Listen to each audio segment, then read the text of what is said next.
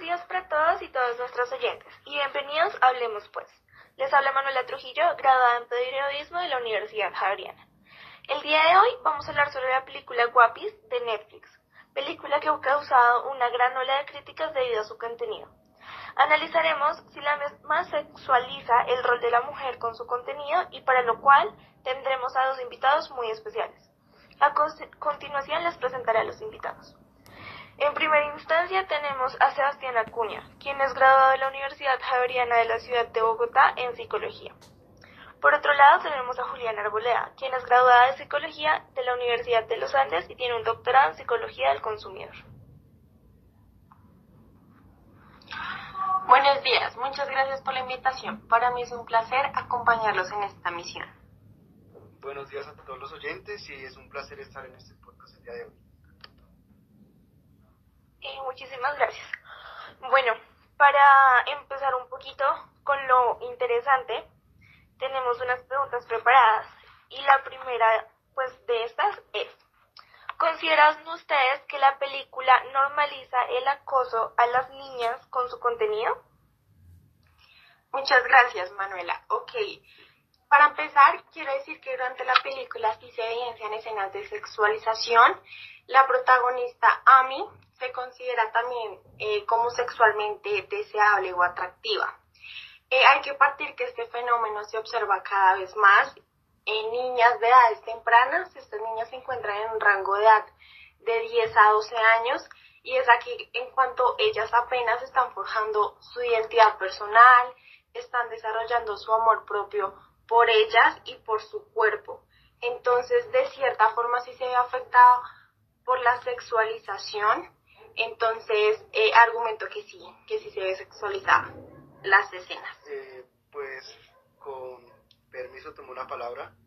Eh, yo no estoy de acuerdo debido a que la película, en torno a su desarrollo durante todo el tiempo, lo que intenta dar es un mensaje. Y en sí la película, yo no, yo no creo que la película normalice la sexualización en el mundo actual, sino que muestra la hipersexualización, que es muy distinto del mundo en el que vivimos, ya sea, sea cual sea su religión o sea cual sea su, su creencia. Y esto lo, lo argumento debido a que la hipersexualización es como el mundo ve a alguien por su apariencia sin importarle sentimientos como un objeto sexual. Y la película lo que intenta hallar eh, por la, eh, dirigida por la directora eh, que ganó un premio en Francia, es a cuidar a sus hijas de que en la preadolescencia están siempre en, en, una, en una búsqueda de una aceptación en, el mundo en el que vivimos. Entonces yo estoy totalmente en desacuerdo debido a que no pienso que se tome como algo normal la sexualización en menores, sino que es un llamado a el mundo transformado que estamos viviendo en la actualidad. Listo. Pero mira que este mensaje se puede ver malinterpretado por muchas personas, porque iniciemos que las escenas son muy explícitas de cómo las niñas se están vistiendo, de cómo utilizan maquillaje excesivo, de cómo utilizan eh, las ombligueras, los gestos. Entonces sí existe una hipersexualización porque eh, se hace, eh, o sea, hay una máxima sexualización en lo que se refiere a la hipersexualización. Entonces, sí, lo que pasa es que de pronto en la película se, se entendió mal el mensaje, pero sí existe una hipersexualización. Entonces, es depende de la interpretación que cada persona le dé. Entonces, para mí, tomando la palabra, qué pena, eh, me estoy dando cuenta que tú me estás dando la razón porque la pregunta era que si la película eh, eh, toma la sexualización como algo normal. Y yo expliqué que no, no la, toma, no la ponía como algo eh, común, pero la tomaba la hipersexualización del mundo actual.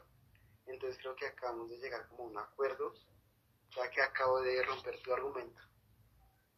Bueno, por mi parte, yo considero que a lo largo de la película sí se muestra contenido muy fuerte y que puede ser confuso de cierta manera para los más jóvenes especialmente, razón de hecho por la cual el contenido no es apto para menores de 16 años. Pero no creo que normalice el acoso a lo largo de toda la producción. Más bien siento que hay una escena en específico en la que se puede llegar a interpretar de esta manera, que es la escena en la que ellos entran al laser shots y el de seguridad que les iba a sacar mira con cierto deseo sexual a la protagonista de la película. Pero en general no creo que se normalice, se normalice tal acción, así que, bueno, llegamos a un consenso. Excelente. Bueno, la pregunta número dos que tenemos preparada y es la siguiente. Teniendo en cuenta el material de la película, ¿creen ustedes que el autor de la misma estaba tratando de lanzar una crítica a la forma de crianza de las niñas dentro de la religión que se expone en la misma? Eh, bueno, pues con el permiso de las dos voy a tomar la palabra en primera instancia. Yo pienso que no tanto un llamado atención a cómo es la crianza en las diferentes culturas o cómo es la, el, la vestidura en ciertas culturas, ya que puede eh, tener una controversia y eso está para, para un tema de discusión de otro día. Yo pienso que la película trata de tener un como que un llamado de atención a los padres del contenido que ven sus hijos en internet y de no darle una prohibición en ciertos aspectos a los hijos. Y esto porque lo digo, principalmente desde mi área se ha comprobado que cuando uno le niega algo a un hijo, ellos tienden más, tienen más deseo a realizar esa acción. Por ejemplo, en el caso de la niña, ella venía de una cultura muy ortodoxa, muy, muy conservadora, y los atuendos y todo era muy, muy igual, porque ellos, ellos no ven a las mujeres como un objeto sexual, sino como una máquina de trabajo. En el momento en el que se pasan a Norteamérica, ella al ver este mundo totalmente eh, opuesto, de que las niñas se pueden eh, eh, expresar de otra manera, de ponerse diferente ropa que para su religión era prohibida, eso llama un cierto deseo ya que es prohibido para esa, esa menor. Pero no es culpa de la crianza por las diferentes culturas o por la familia, sino principalmente por, por el choque entre culturas en el que aún vivimos, ya que son muy diferentes unas en otras. Que sí, más que eso también se encuentra como una dualidad entre los dos mundos que la niña y la protagonista viven.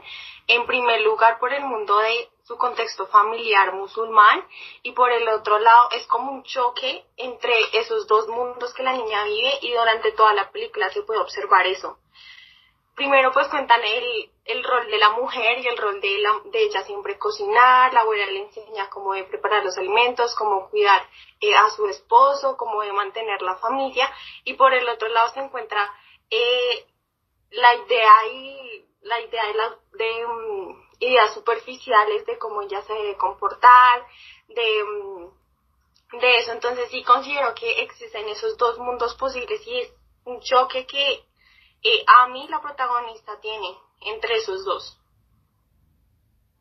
Bueno, yo por mi parte opino que sí se está lanzando una crítica y una muy fuerte, pero no a la forma de crianza individualmente, sino que es un poco más allá e invita a las familias a considerar el entorno en el que viven y cómo puede afectar esta convivencia tan bipolar entre una crianza familiar tan ortodoxa y un entorno quizás un poco liberal a la formación del carácter e identidad de sus niños y niñas. Y siento que la crítica va un poco más enfocada a esto. Pero bueno, como dijo Sebastián al principio, es una discusión que tendremos para un próximo capítulo. Eh, bueno, y ya como para finalizar un poco todo este debate es que si recomendarían ustedes esta película como material educativo para ser usado en casa o en colegios con el fin de generar cultura respecto a la diversidad étnica y todo lo que la misma conlleva, sí o no, por qué y cómo plantean ustedes el uso de este material. Listo, yo sí la recomendaría como una herramienta, no sé si utilizan las universidades o en los colegios para educar educar eh, en cuanto al contenido que se ve en esta, en esta película, igual forma de ir acompañado de, del maestro, de algún padre de familia. Y pues antes eh, contarles un poquito de qué se trata la película y abrirles como ese panorama de lo que se va a observar y contarles eh, también la tradición y, y, la, y el contenido de, de la película. Bueno, por mi parte, yo también la, la recomendaría, pero no por las mismas razones que la doctora Juliana, debido a que la recomendaría por primera instancia porque para mí es considerada como una, es una historia de superación, de cómo una niña de 11 años eh, obvia o reta a su, a su, familia con la cultura, con lo que le han enseñado día a día, por centrarse en, en vivir o conocer un mundo totalmente diferente y de cierto modo entrarse a un mundo adulto que ya ni siquiera comprende en cierto aspecto, ya que su vestimenta y sus formas de actuar son, son guiados principalmente por la influencia de sus compañeras y de sus compañeras y de el contenido que ven en internet de cierto modo. Bueno, yo sí también opino que siempre es necesario crear un acompañamiento que sirva de puente para que este material sea supremamente nutritivo para el consumidor y que además enseñe un poco a empatizar y cree esos lazos, en especial entre los más jóvenes, para pues así romper un poco este ciclo de malas conductas por la bipolaridad entre todos los entornos que esto puede traer.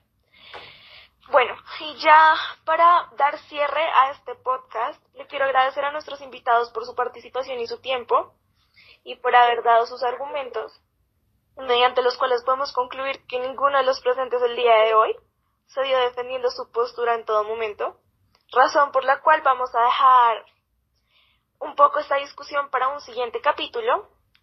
También quería agradecerle a nuestros oyentes y quería esperar que esta discusión les haya gustado y la hayan disfrutado tanto como nosotros. Y quería invitarlos a que dejen sus comentarios respecto al debate que tuvimos el día de hoy en los comentarios y esperamos con ansias una segunda parte de este tema. Les deseo un feliz día a todos y a todas. Muchas gracias Manuela por la invitación y gracias a los oyentes por escucharnos en este corto tiempo. Muchísimas gracias a todos y esperamos pronto un nuevo podcast.